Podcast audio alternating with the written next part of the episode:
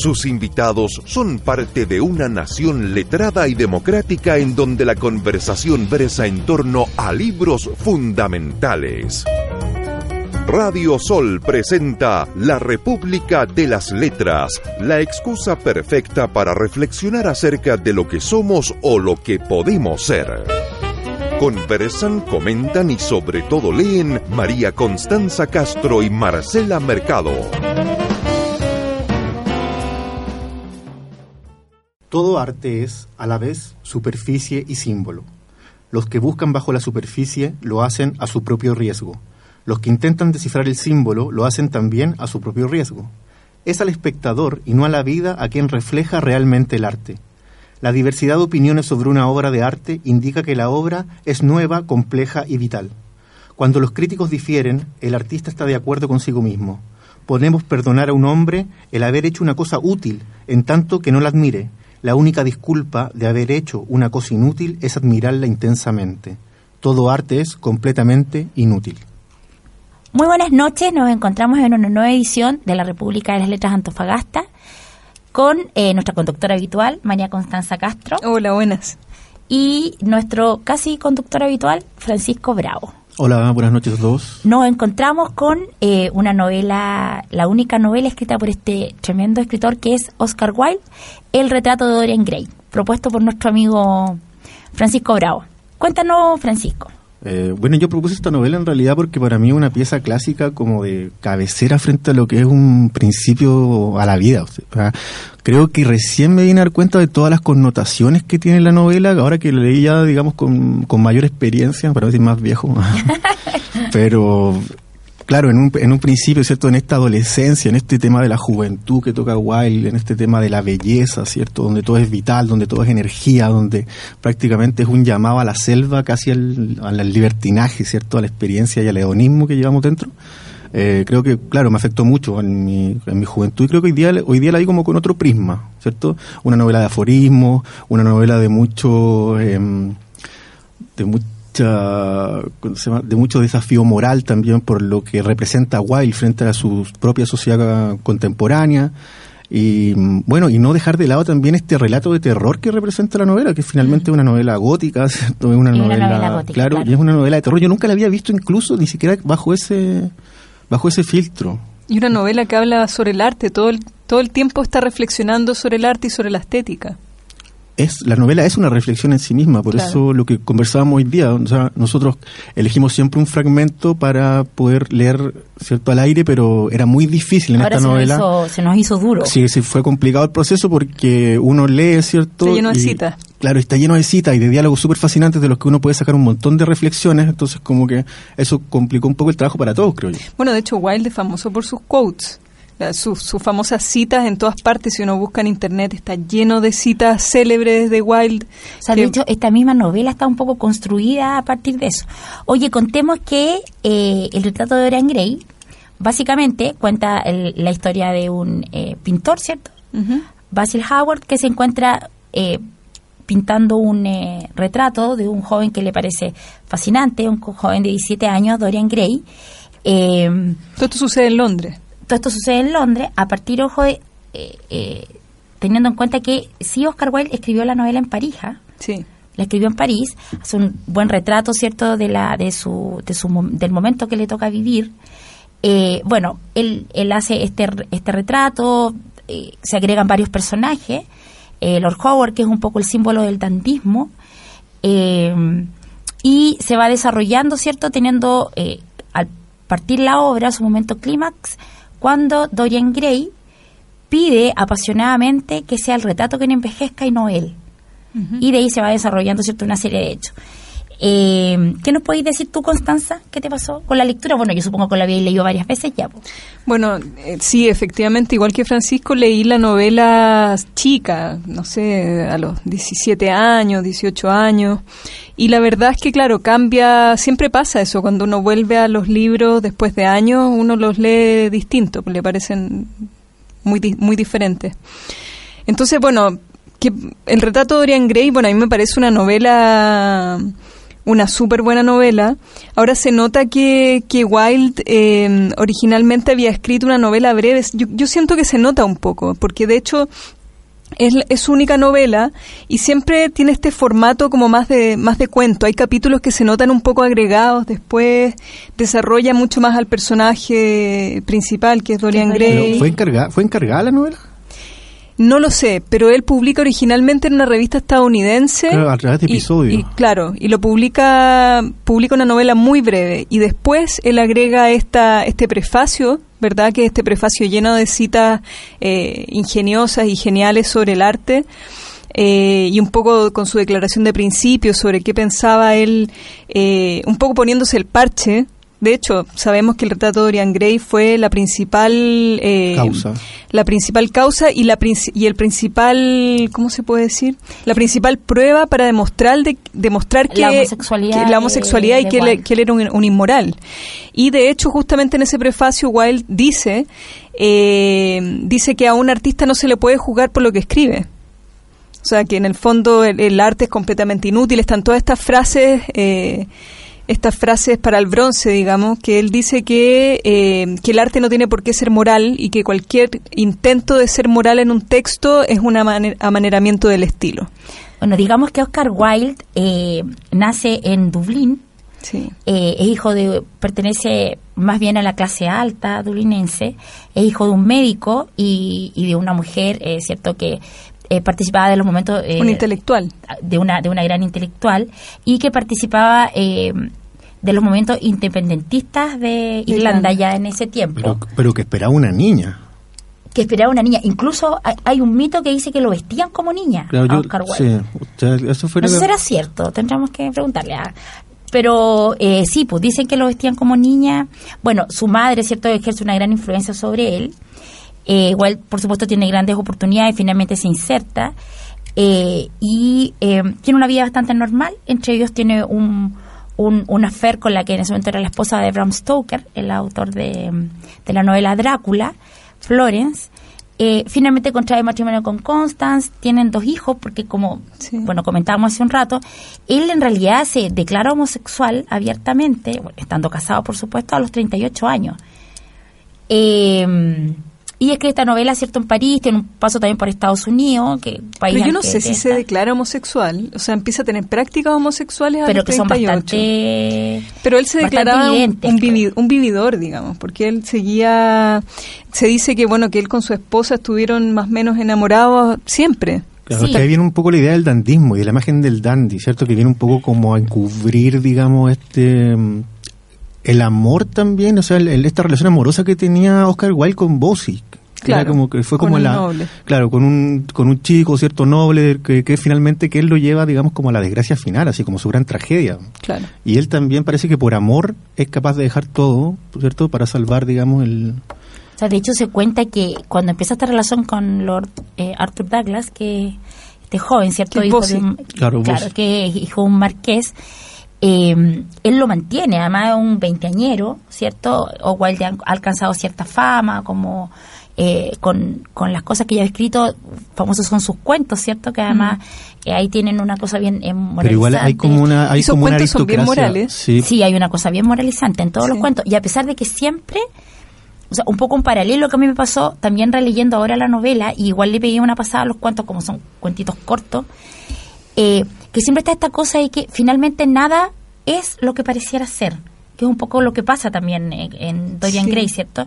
Eh, que es lo que pasa en El Ruiseñor y la Rosa, que tiene Pero este yo- desenlace fatal. Mm, pero yo encuentro que, que sí, hay un, si- siento como una cierta contradicción ahí en Wilde, porque sus cuentos son bastante moralizantes y él habla que en el fondo no, de- no debiese haber esta, este afán moralizante instructivo, de instrucción, digamos, porque eso eh, yo creo que era el arte yo para creo- la yo burguesía. creo que es inevitable porque finalmente se esconde detrás de las voces de los personajes de hecho el mismo Basilio cierto el pintor acusa a Lord Howard de que él en realidad no era el dandy vividor que, que pretendía ser que en el fondo nunca actuaba mal nunca engañaba a su esposa nunca estaba lleno de excesos cierto Sino que había solo una Ah, proclamación. claro, de había como, ah, claro, había como un discurso, como muy libertario ante la vida, pero que a la práctica manten- seguía siendo como una clase súper conservadora y moralista. Mm. Claro, Pero yo creo, yo creo que a White le, costa, le costaba, a pesar de todo su, su desplante, digamos, eh, desmarcarse de su época. Recordemos, bueno, esta es la época victoriana, es como el, final de la época victoriana, que fue una época muy, eh, muy gris para los ingleses.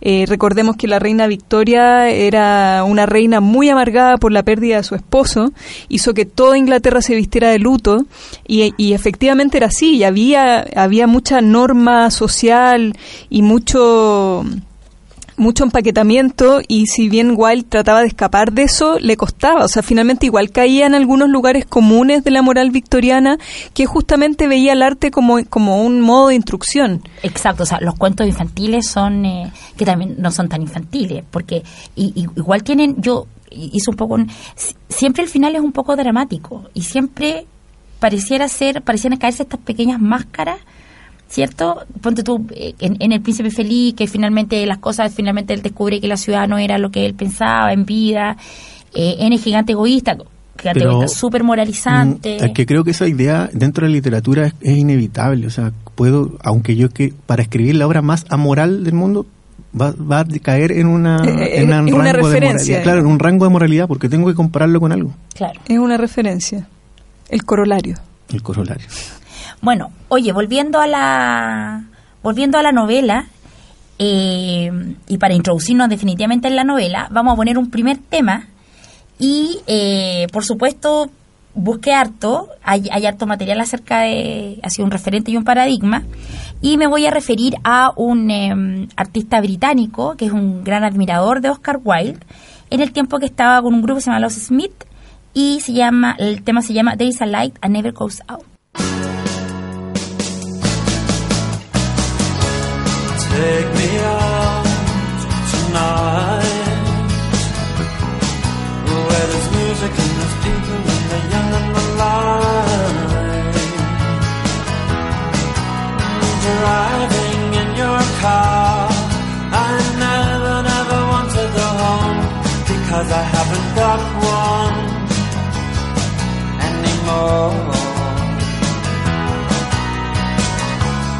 Take me out because I want to see people and I want to see life. Driving in your car, oh please don't drop me home because it's not my home, it's their home and I'm welcome no more.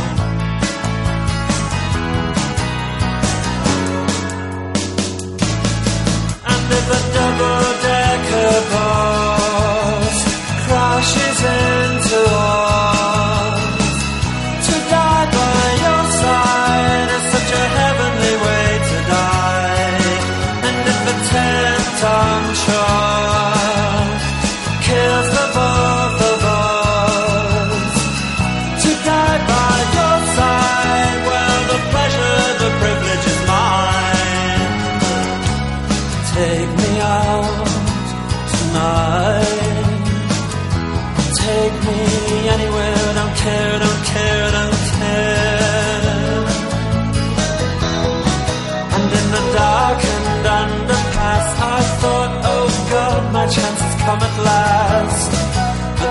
Strange fear gripped me and I just couldn't ask. Take me out tonight. Oh, take me anywhere. Don't care, don't care, don't. Driving in your car. I never, never want to go home because I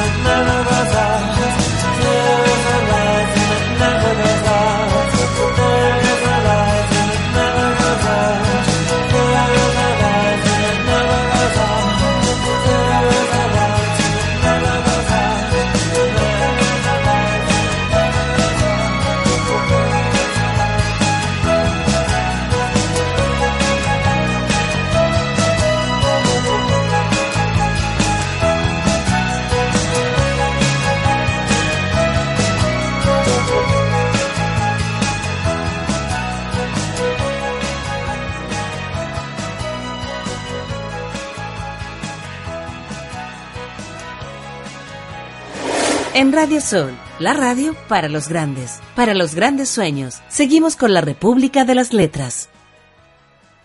Crueldad. ¿Había sido cruel? La culpa era de la muchacha, no suya.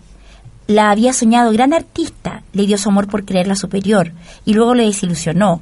Se había mostrado superficial e indigna y sin embargo un sentimiento de pena infinita le impidió viéndola en su imaginación tendida a sus pies sollozando como un niño pequeño.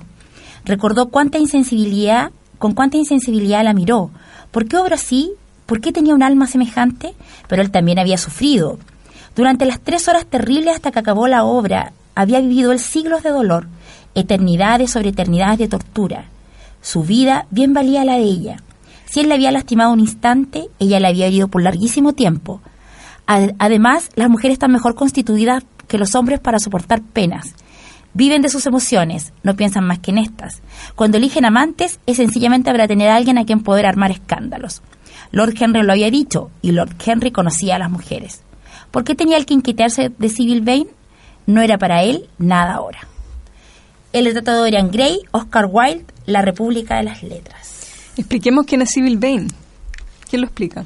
Bueno, a ver, eh, estábamos contando, no sé si alcanzaste a contar bien, bien la historia, el resumen.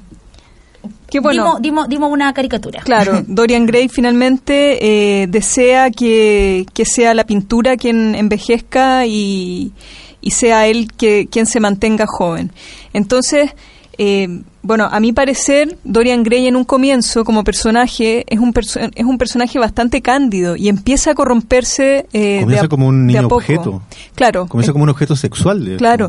De hecho, al principio el personaje es como muy ingenuo. Es, Es como- puro, es cándido. cándido. Claro. De hecho, el, el fragmento que, que eligió Marcela ahora es como, me hace acordar un poco al Werther, como ese sufrimiento del, ¿De qué? del, de- claro, Claro. del dorado adolescente.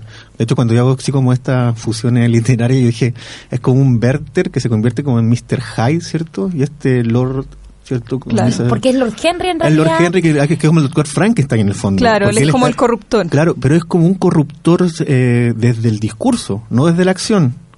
Como que lo provoca Sí. y lo provoca y lo provoca, ¿cierto? Y finalmente es como... Y encuentra, lo que pasa es que, Termina- bueno, Pero aparece, influencia mucho. Es que aparece- en- aparece es que la vanidad termina- como- es que ahí como- está, es que ahí está, hay un centro. concepto, es que hay un concepto ahí que es súper guay, que es enamorarse. Y enamorarse finalmente para Guay es fascinarse. Y ojo, que también, como dijo la Constanza al principio, había un parche antes de la herida. Mm. Él, claro, toma este concepto de enamoramiento como fascinación de la otra persona y que hace finalmente eh, Dorian Gray. Se enamora de Lord Henry. Claro. Porque se enamora, se enamora de este personaje. ¿Tú se?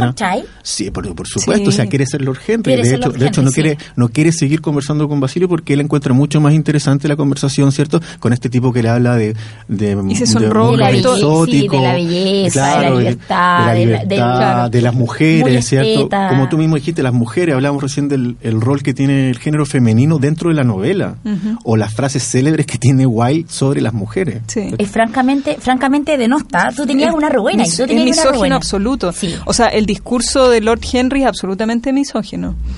Bueno, pero podéis seguir ahí en el, en el tema este de cómo llegamos a la Civil Vane, que fue el, el texto que yo... Claro, estamos hablando que Lord Henry finalmente es quien corrompe un poco a Dorian o lo empuja un poco a, a, a sumarse a esta sociedad, a, a esta sociedad cínica, a esta sociedad como tan superficial, tan preocupada de, de- de elementos banales. Eh, Pero en el fondo hay un alarde de la banalidad, hay como una oda Claro. a la banalidad. Claro que sí. Pero yo pienso que igual, igual hay, Hay- conciencia. Hay una hay una exaltación hay una la- exaltación. hay una pero, pero yo pienso que eh, hay una exaltación que es una crítica que que en el fondo, claro, que en el fondo es una crítica social. No es que Wilde haya sido, eh, o sea, haya visto de verdad, o sea, no haya tenido un sentido crítico respecto de, eh, de esta exaltación que hacían en ese tiempo en la época victoriana, en realidad. Yo difiero un poco, no sé si no sé si, o sea, si bien si hay una crítica, yo también creo que Wilde eh, creía bastante bajo, funcionaba bastante bajo los conceptos de juventud y belleza. De hecho, él era famoso Eso porque sí. le gustaba juntarse con gente que era más joven. A él no le gustaba juntarse con gente su edad. Siempre sí, pero estuvo- respecto, sí, pero respecto de esto, de esto como valor, como estructura social, porque te- o sea, tenía una sociedad que está Claro, estructurada una- socialmente respecto de esos valores. Hay una crítica Ahí a- sí a la aristocracia. Hace, Claro. hace una crítica. De hecho, de hecho, ojo que dentro de, la- de lo que es la genealogía de Dorian Gray se sabe poco. Cuando él entra es como, oh, sí, yo conocí a tu mamá. Ah, sí, yo Una conocía, y- claro, una claro, abuelita. sería, sí. Después Ah, se agregan algunos datos. claro, y se- pero ojo, algunos datos, tampoco tampoco se desarrolla, digamos. No sabemos, no sabemos Eso lo suma. Wilde después. Claro, es como que llega este personaje, ¿cierto? Como muy brillante, ¿cierto? Hermoso, ¿ah? que es este Dorian Gray, ¿cierto? Que es un joven que nadie sabe muy bien de dónde viene, ¿cierto? Que es como prácticamente un protegido aristocrático, ¿cierto? De la tía Ágata, que como que es como un presentado en sociedad finalmente. Claro. ¿Cierto? Habla Sí, de un hecho, poco en cuando, eso. cuando, cuen- cuando cuenta Basil el modo en que tuvo que conocerlo, claro, es de pronto, porque Basil era que había estudiado con, con Lord Henry en Oxford. Sí, ellos pre- tenían, queda claro, subyace en la novela que tienen un origen social común. Pero Dorian Gray aparece como externo. De hecho, al principio Basil no se lo quiero presentar a Lord Henry. Yo creo que el, yo creo que el nexo está en que Wilde, ¿cierto? Finalmente lo que quiere hacer es eh, conectar, ¿cierto? A la sociedad aristócrata, ¿cierto? Burguesa con el concepto de la ociosidad. ¿Cierto? Sí. Nosotros tenemos el poder, ¿cierto? Nosotros Sí. tenemos dinero, por ende, ¿cierto? Tenemos también la facultad de disfrutar de la belleza de las cosas, de la belleza del mundo, ¿cierto? Y de contemplar el arte porque sí. Claro. Sin ninguna y, y ya responsabilidad. llegan a una ninguna responsabilidad, Y justamente. llegan a ser absolutamente exagerados. Absolutamente. Bueno, recordemos que eh, Oscar Wilde aquí en, en, en esta novela un poco lo que hace es eh, establece su declaración de principios sobre el arte. Él tenía esta, esta parada del arte por el arte, ¿verdad? Esta forma de hacer arte. Él estaba eh, bien, bien vinculado como a la, a la cosa más griega. ¿no? Claro, No, él claro. había, él tenía estudios clásicos. Claro. Eh, yo creo que y sus y sus textos, sus cuentos tienen mucho que ver con esta, estas estas tragedias finalmente. Mm, Claro que son como modelos clásicos de la literatura. Son también. modelos, claro. El, ¿Cuál sería el motivo de Dorian Gray? La belleza como valor absoluto. La vanidad. También está el tema del doble en Dorian Gray. Está el tema de la virtud y el vicio. Claro. Claro. Oye, pero volviendo un poco, eh, bueno, a poco andar, eh, Dorian Gray, en, su, en sus andanzas, ¿cierto? Un poco por los bajos fondos de Londres, eh, un día entra a un teatro, ¿cierto? Y eh, ve que están dando la, la que, se, que se está presentando a la obra de teatro, eh, una obra de teatro de Shakespeare, Rosalinda, y ve, se enamora perdidamente de la actriz, que es una joven que representa un poco la pureza, llamada Sybil Vane, y él queda fascinado, como decías tú, porque vas con un co- concepto de amor puro ahí, Pero claro, como que ojo que tenemos de, que tomar de la fascinación. Tenemos que tomar en cuenta de lo peyorativo que es el concepto de teatro en ese tiempo también. O sea, no Claro. estamos hablando como de ir Sí. a, a una, a un A un gran espacio, teatro, claro, no. a un espacio, digamos, eh, clásico, digamos, cultural o elegante. Ir a un teatro era como prácticamente ir a un burdel. Claro. Claro. Bueno, él la ve en escena, se fascina con ella, empieza a ir todas las noches, hasta que finalmente se decide y le, de- le declara su amor. Ella, por supuesto, queda inmediatamente enamorado, enamorada de él, a quien llama su príncipe encantado. Eh, va y le cuenta, bueno, le pide matrimonio, le cuenta a Basil y a Lord Henry, y el día en que ella, él, él los lleva a este teatro y ella hace su presentación, ella es un desastre. Porque un poco la idea de Oscar Wilde es que una mujer enamorada se convierte en un desastre. Yo tuve esa lectura respecto de... Ella había perdido toda la gracia, todo el, el ángel que tenía en, en- en el, en el teatro, y él va y la desecha. Y finalmente ella ¿Qué, qué pasa con ella? se quita la vida. Claro. Y por eso la- el extracto que leíste. Claro. Bueno, siguiendo un poco con la percepción del género femenino ¿no? que tiene Wilde, hay una, una cita que dice, aquella llamáis una mujer mala, dice, a esa clase de mujeres de las cuales no se cansa jamás un hombre. De una mujer mala. Sí, Qué maravilla. Lo voy a anotar. Quiero una polera. Quiero una polera que diga eso. Es que eso es parte del cinismo, pues, es, el personaje que desarrolla. Es que igual eso es desarrollo. Pero desa- había otra más que Igual juega ese personaje también. Sí, es que él juega a personificarse, o sea, desde cómo se viste también. Claro. Este, ver, digamos, y el- por eso también que posteriormente se transforma en ícono de la cultura pop. Eh, por ejemplo, es como es, el, es la piedra angular de la película del Goldmine. Claro, de David Bowie. Que claro, que toca la historia también homosexual que existe entre David Bowie y. ¿cierto? Y, y la historia parte con Oscar Wilde, ¿cierto? Y parte con Oscar Wilde de niño y le pregunta, cuando le preguntan, ¿cierto? ¿Qué quiere ser usted? Y el niño dice, yo quiero ser médico, yo quiero ser abogado, ¿cierto? Hasta que llegan Oscar Wilde y dice, no, yo quiero ser artista, ¿cierto? Y de ahí parte como todo el, bueno, digamos, de ahí se va desarrollando también esta idea del arte dentro de la película. Pero quería hacer hincapié como en eso, a lo que representa Wilde hoy día, ¿cierto? Como, la, como este desenfado, como esta provocación, ¿cierto? Pero siempre a través del discurso, siempre a través de la ironía, ¿cierto? A través del desacato. pero también pero también de un de un desarrollo intelectual y cultural alto ¿ah?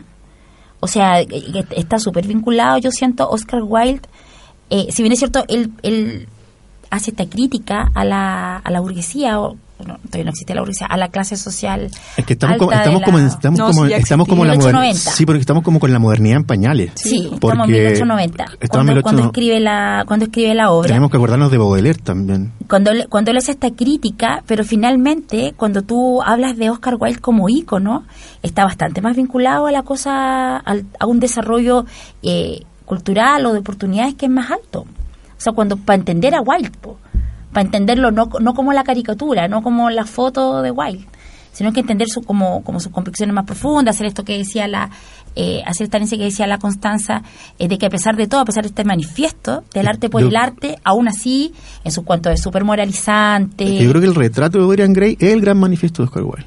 entero, como Entero, sí, pues, o sea, de hecho... Y su ensayo, sus ensayos son a- absolutos crítico- el mani- cri- el la, cri- el crítico y el la arte. decadencia de la mentira.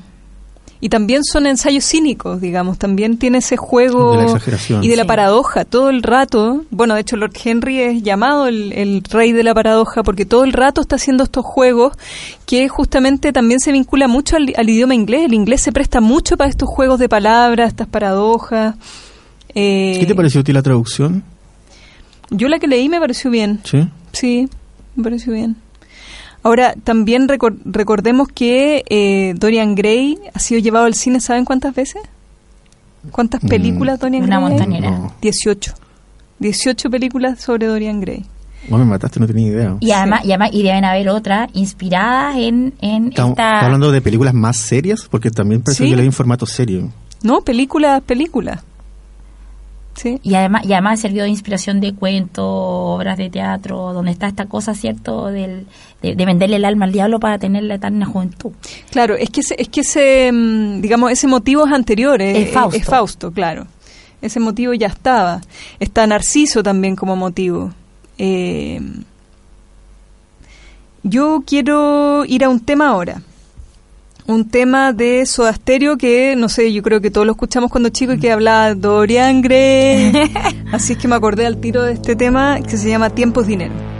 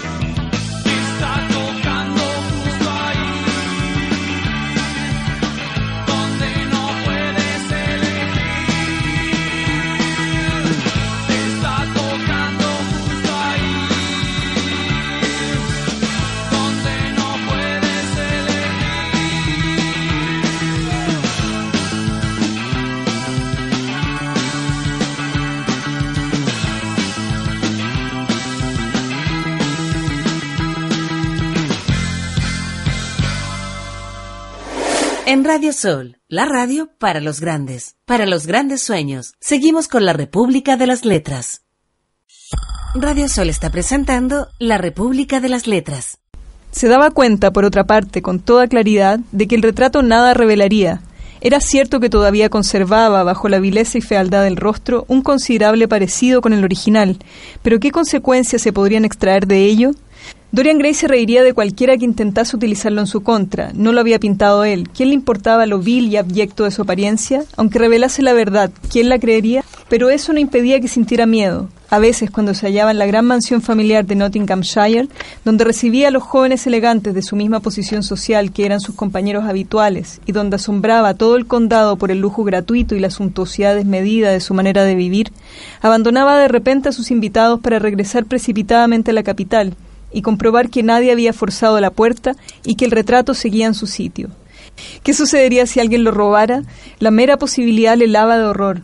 Sin duda el mundo llegaría entonces a conocer su secreto. Quizás el mundo lo sospechaba ya. La República de las Letras, el retrato de Dorian Gray, Oscar Wilde. Nos encontramos eh, co- en el tercer bloque. Yo quiero comentar un poco esta cita que acabo de leer. Dame un segundito para que agradezcamos y saludemos. Ah, después se me olvida. Ya. para que agradezcamos y saludamos, que vamos a agradecer primero que todo a la Radio Sol, ¿cierto? Que eh, con harto cariño nos ha acogido y nos da este espacio para poder comentar libros. A nuestro querido gran hermano Ricardo Reiter, que hace que los programas suenen como deben. Eh, a todos los chiquillos que nos acompañan de vez en cuando, ¿cierto? Eh, a Bernardo Cienfuegos, a Christopher Cepeda, a Jorge Cifuentes, Cristian González, a la Natalia, Natalia. Álvarez, que también nos ha acompañado, a la gente que nos Francisco Luco. al Francisco Luco, que ya, ya se viene nuevamente un cariño especial para él, porque se viene con, eh, él es especialista en distopía, él es especialista en distopía. Es distópico. Es distópico, cariño. Cariño para Francisco el distópico. Francisco distópico Luco. Oye, a la gente que nos saludó en Facebook, a Paula Francisca, Lucimar Ramos, Gabriela Morales, Nelson Valdés, Eduardo Rojas, Arun Oda, Leftranú Moreno, Hugo León, Aida Santelices, Camila Francisca Vera, Vivi Flores Orellana, Diego Torres Gutiérrez, Happyman Homer. Te Y- faltó la Leslie, te faltó Marieta Morales. la Marieta y la Leslie. Lo que pasa es que son tan cercanas, ah, para, no, para que no parezca tan lista de, de los enfermos de misa. Oye, y quiero hacer dos saludos eh, particulares. Uno es al, eh, se está desarrollando la Corporación Cultural La Toma, eh, a la cual yo pertenezco y de la que ustedes también son colaboradores, está, está desarrollando un taller de ilustración, lo está desarrollando eh, Cristóbal González, un chiquillo que es diseñador. Esto es todo a puro pulso nomás, la- los chiquillos eh, re- respondieron súper bien, eh, yo fui el domingo en el campamento del bosque, en el sector de los Arenales, Eh, le damos cariño, ímpetu, fuerza, felicitaciones al Cristóbal y esto va a terminar con un mural que van a hacer en la donde van a participar otros artistas de Antofagasta. Y nos mandó un saludo especial Marcelo Cabrera, quien suele apoyar la actividad de la corporación, eh, porque eh, a fin de mes se va a desarrollar un desfile de moda en el Enjoy en beneficio a las aldeas SOS. Vamos a hacer la página, también la vamos a vincular para que 10 mil pesos vale la entrada, nos pidió que lo, él nos escucha, eh, nos colabora y para que puedan asistir y colaborar con esa... Qué bueno. Las aldeas necesitan Sí, colaboración. Y es súper bueno, e incluso me habló, mañana nos va a ir a ver a la a una actividad que tenemos con la Constanza, porque de repente quiere hacer un vínculo, hacer un club de lectura y todo. Así, avisemos también lo de la Feria del Trueque en la Universidad de Santo Tomás. Que Que fue se la semana realizó. que se realizó la semana pasada. Ah, agradecemos la Al- invitación. Agradecemos la invitación a la universidad, que estuvimos participando también con Ediciones Uraña, ¿cierto? Tuvimos la presentación de Leslie y la presentación de Jorge. Así que. Estuvo buenísimo, bueni- libros, todavía pueden adquirir los Todavía libros de pueden Jorge adquirir los Cifuentes. libros, sí, se pueden comunicar a través de la página de Ediciones Urañas para adquirir la, la novela nueva, ¿cierto? Llegaron hace poco las impresiones. Y en la, librería Filsic también. Geometría está. del Desastre y Geometría también del- La Ballenera. Geometría del Desastre de Jorge Cifuentes y La Ballenera de Leslie Prieto. Y palincestos de, Palinceptos de la contramemoria. de la contramemoria de Benjamín, literaria de Benjamín, Guzmán. Un saludo a Benjamín Benja. Saludos acá desde la Saluda a República. Benjamín. Sí, y felicitaciones también por sus logros. Sí, felicitaciones por sus logros. Sí, le queremos Un abrazo. Ya, pues, eso eran un poco los los Los saludos. sociales, los sociales, los sociales y las pedidas de por los enfermos. Ya, Constancia, vamos Claro, con tu texto. Yo quería, sí, yo quería retomar un poco de donde de la cita que habías leído tú donde Dorian Gray rechaza a esta mujer, hasta a Sybil Vane, eh, luego de verla actuar pésimamente mal en el teatro. Y él llega a su, a su mansión de vuelta y eh, se fija que el retrato tiene un cambio en la expresión y tiene una expresión de desprecio. Esa es la primera vez que él nota. Esa es la primera vez que él nota un cambio. Está cambiando el, el cuadro. Claro, se da cuenta que en el fondo lo que él pidió está sucediendo, está sucediendo este cambio en el retrato y no en él. Y luego, bueno, la cita que yo rescaté un poco habla de, eh, de la evolución de esta situación, donde él ya decide finalmente sacar este retrato de su, de su sala de, de juegos o de té, no sé dónde. Esconderlo. Y esconderlo. Incluso lo cubre, lo cubre de sí mismo. Claro, lo cubre con una tela, lo lleva al ático y lo deja allí guardado y lo va a ver cada cierto tiempo y cada vez el retrato está más deforme y más envilecido y él se mantiene con la misma cara de, de los 18 años. De los 18 Y la años. Ahora, tampoco, murmura. ahora tampoco enveje- el, el retrato tampoco envejece como cualquier persona, ¿eh? el retrato envejece como monstruosamente y Sí, también hay como una Se exageración. envilece, ese es Es un buen claro, término. se envilece y ya Claro, están que- los pecados ahí. Es, claro, ahí está como la es como la absorción del pecado, es como que se se transforma como en la alma redentora de Claro, porque además él- con carenada, digamos. ¿Ah? porque además él cae él cae, él cae en una en una cosa de em- empieza a visitar el- los bajos fondos eh, Claro, fumaderos de opio. claro fumadores de opio eh, asesina a bueno, Asesina al asesina pintor. al pintor A- al, cierto al- al que lo retrató. a Basil Howard cierto cuando el- cuando le muestra y un poco lo culpa de eso bueno pero Sí, bueno, en realidad esta cita habla de eso, habla de este miedo que él tenía a ser descubierto si alguien robaba el, el- el retrato y, eh, y su secreto. O sea, por mucho tiempo este fue un secreto, por 18 años él tenía guardado este retrato y nadie lo sabía. a pesar de que la gente ya murmuraba Claro, entonces decía que quizás el mundo lo sospechaba ya. O sea, ya... Porque fue Desaparece como también. increchendo, digamos. Desaparece Dorian en un tiempo. Tiene que desaparecer, se está como moviendo mucho porque también ve que la gente lo mira raro, porque es como que, oye, que está igual, está igual. Claro, y pasan 18 años Claro, en la novela. sí, po. 18 años que él permanecía igual. De hecho, después asediado por, la- por el, Por el hermano, hermano de Vane, James que eso fue agregado después también. ¿Ah, sí? Leía que eso fue. Sí, y eso, un y eso como que agregado. se le nota narrativamente, como que se nota el... el- ¿Tú notaste eso? Yo siento que sí, ¿Que pero, fue forzado? pero es porque Yo yo lo- lo, yo lo sentí muy sabía forzado. antes de leer. O sea, cuando hice esta relectura, yo sabía que habían algunos elementos agregados después. Y, por ejemplo, el- el- la presencia de este hermano que había dicho al principio que si, le hacía, que si le hacía daño a, a Civil Vane, eh, lo iba a vengar. O sea, iba a vengarla a ella. Y cuando se enfrenta a él, él, claro, él viene y le dice, tú eres el príncipe encantado. Y él le dice, pero ¿cómo? Si yo tengo, esto pasó hace 18 años, Claro. y yo tengo 18 años. Entonces lo deja ir, po. Y ahí unas mujeres se acercan, ¿cierto? Unas mujeres de, de- de estos bajos fondos, eh, y le dicen que no, porque está esta cosa que él vendió su alma al diablo, ya la Claro, gente hablaba de eso. Claro, ya tenía esa fama de haber vendido su alma al diablo. Porque claro, en un minuto en la novela no se entiende qué cosas tan terribles había hecho, porque no se mencionaban. No, no es Eh, explícito, ¿ah? Ojo, sí, yo no. igual quería hacer hincapié en eso, no es para nada explícito, o sea, se habla mucho del vicio, se habla mucho como de libertinaje, pero se habla mucho como de la ideología, como en lo abstracto, Claro. pero así como escenas descriptivas, así como qué era lo que hacía realmente Dorian, así cuando se No. portaba mal, cuando se así Sí. como- Bueno, de hecho, eh, esta novela que nosotros podríamos decir que es una novela homosexual o de eh, género queer, no sé, eh, también es como bien sugerida, o sea, tampoco es como tan, tan explícita. Hay ciertos elementos que uno puede entenderlo porque aparte conoce al person conoce al escritor, a, a Oscar, Oscar Wilde, Wilde. pero están sumamente sugeridos, o sea, considerando la época, eh, yo creo que también él como que tuvo ese cuidado, porque como decíamos hace un rato, esta novela sirvió como prueba para acusarlo de inmoral, después en el juicio. Oscar. No nombramos tu nombre en vano. Oye, vamos con, eh, eh, tu, con tu tema, eh, Francisquito. Bien, eh, bueno, yo elegí un tema de la banda sonora de Bethel Goldmine, esto es Mark Bolan con T-Rex que se llama Cosmic Dancer.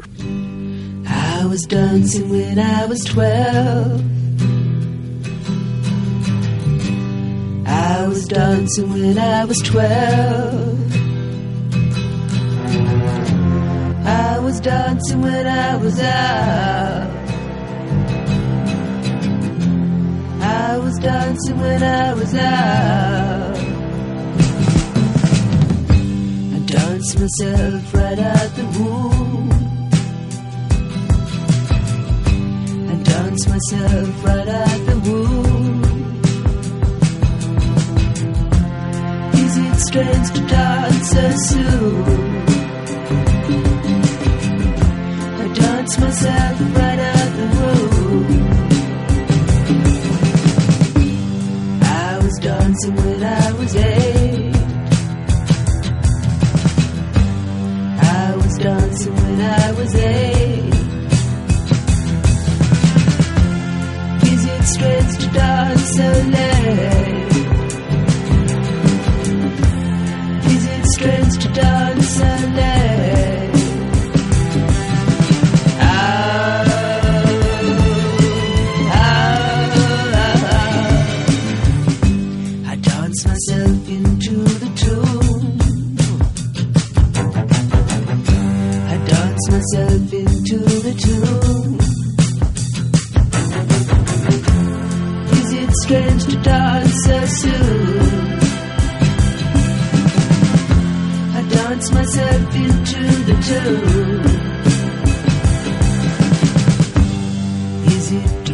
To understand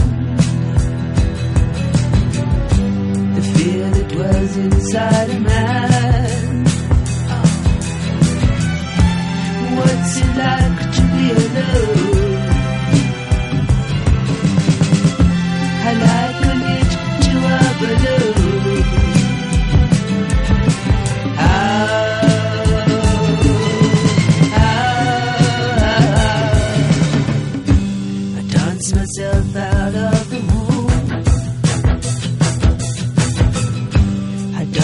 dance out of the womb.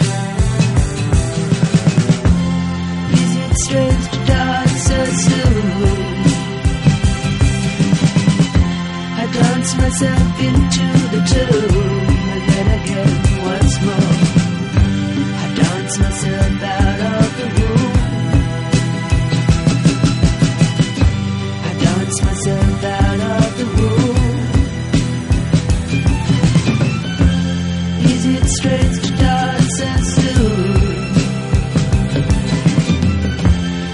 dance myself out of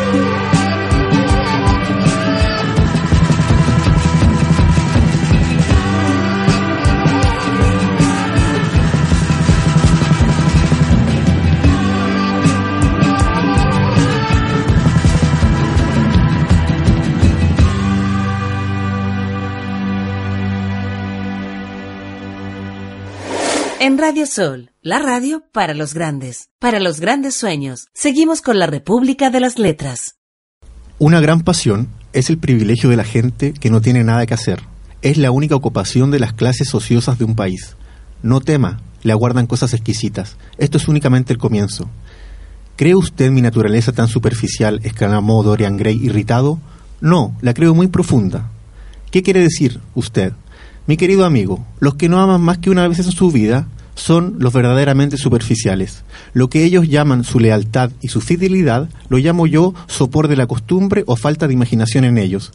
La fidelidad es a la vida emocional lo que la estabilidad es a la vida intelectual. Una simple confesión de fracasos. La fidelidad. Algún día la analizaré. La pasión de la propiedad se halla en ella. Hay muchas cosas que abandonaríamos si no temiéramos que otras pudiesen recogerlas. Wow, y ahí está el manifiesto y la justificación de todas tus infidelidades. Infidelidad, ese es un mensaje, comportamiento. ese es un mensaje para todas aquellas chiquillas al que toda la explicación personal la encontraste. en Si Wilde lo dice, si Wilde lo dice en el retrato de Dorian Gray, ¿qué más?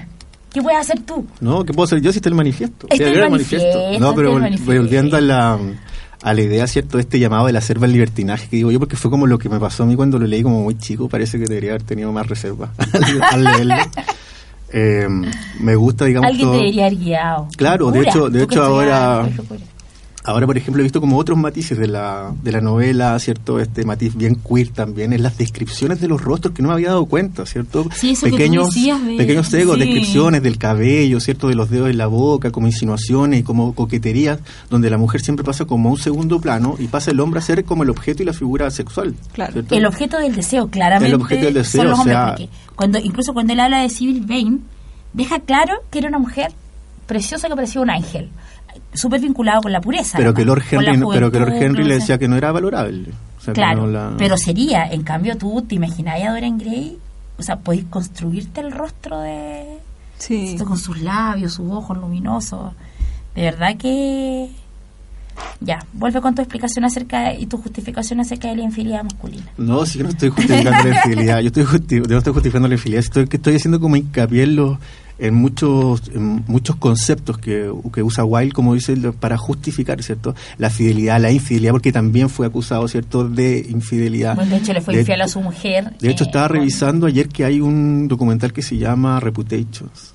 Ya. ¿cierto? Que habla sobre Oscar Wilde y que habla precisamente de esto, cómo se empieza, digamos, a caer, digamos, su figura desde el orden público y cómo comienza a ser una figura pública que va en decadencia. Porque digamos que él llega, él llega, él llega a ser Porque una no es persona su- tremendamente exitosa. Por eso, tremendamente exitoso. Entonces, entonces tiempo. estamos hablando de alguien que salía en prensa. Claro.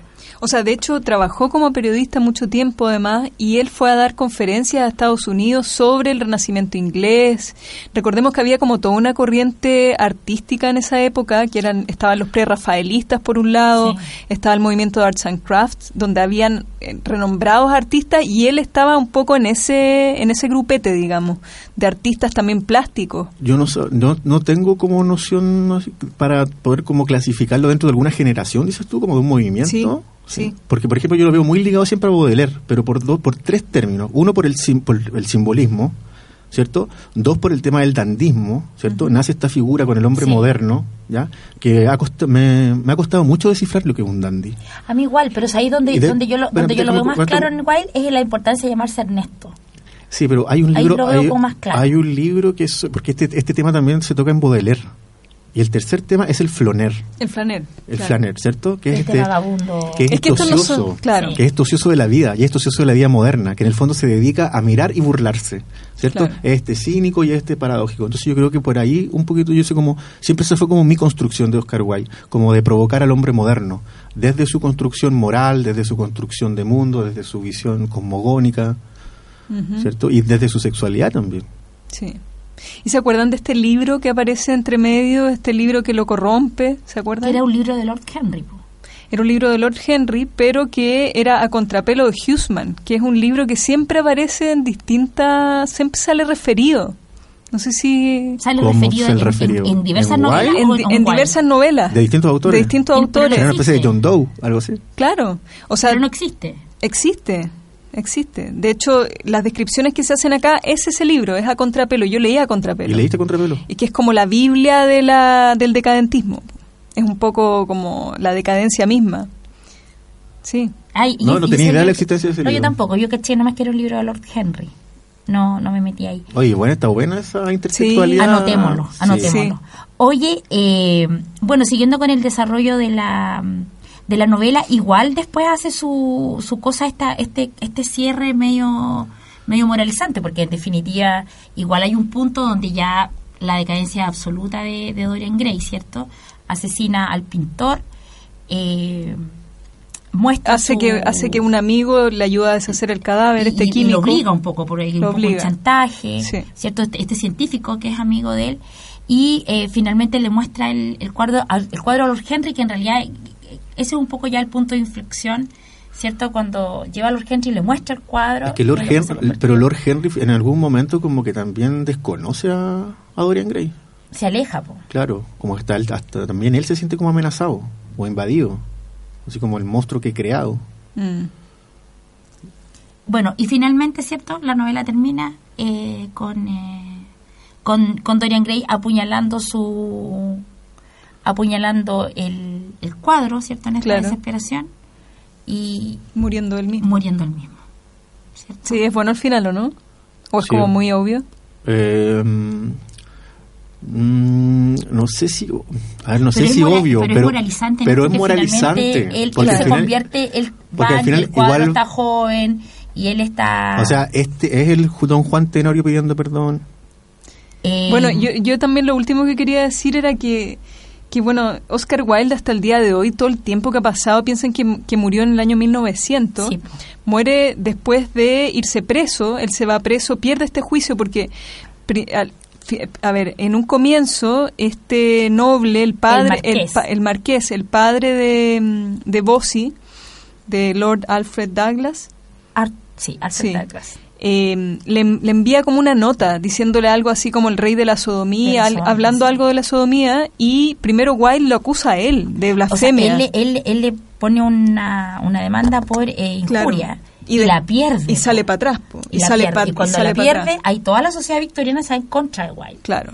Y se va dos años a la cárcel de Reading, eh, Donde- preso, Donde escribe el... donde el escribe De Profundis, dedicado a su madre y dedicado a, Bossi, y también escribe la balada, de la, cárcel, de Reading. sí. Y bueno, y una vez que sale de, de- de estos dos años de estar preso, eh, muere al dos años después. Ahora o sea, yo- muere después de estos trabajos forzados, sale enfermo de una otitis y muere de meningitis. Ahora yo leí, yo eh, leí por ahí que hay dos versiones respecto de como a esta, a esta etapa posterior de la cárcel de Wilde.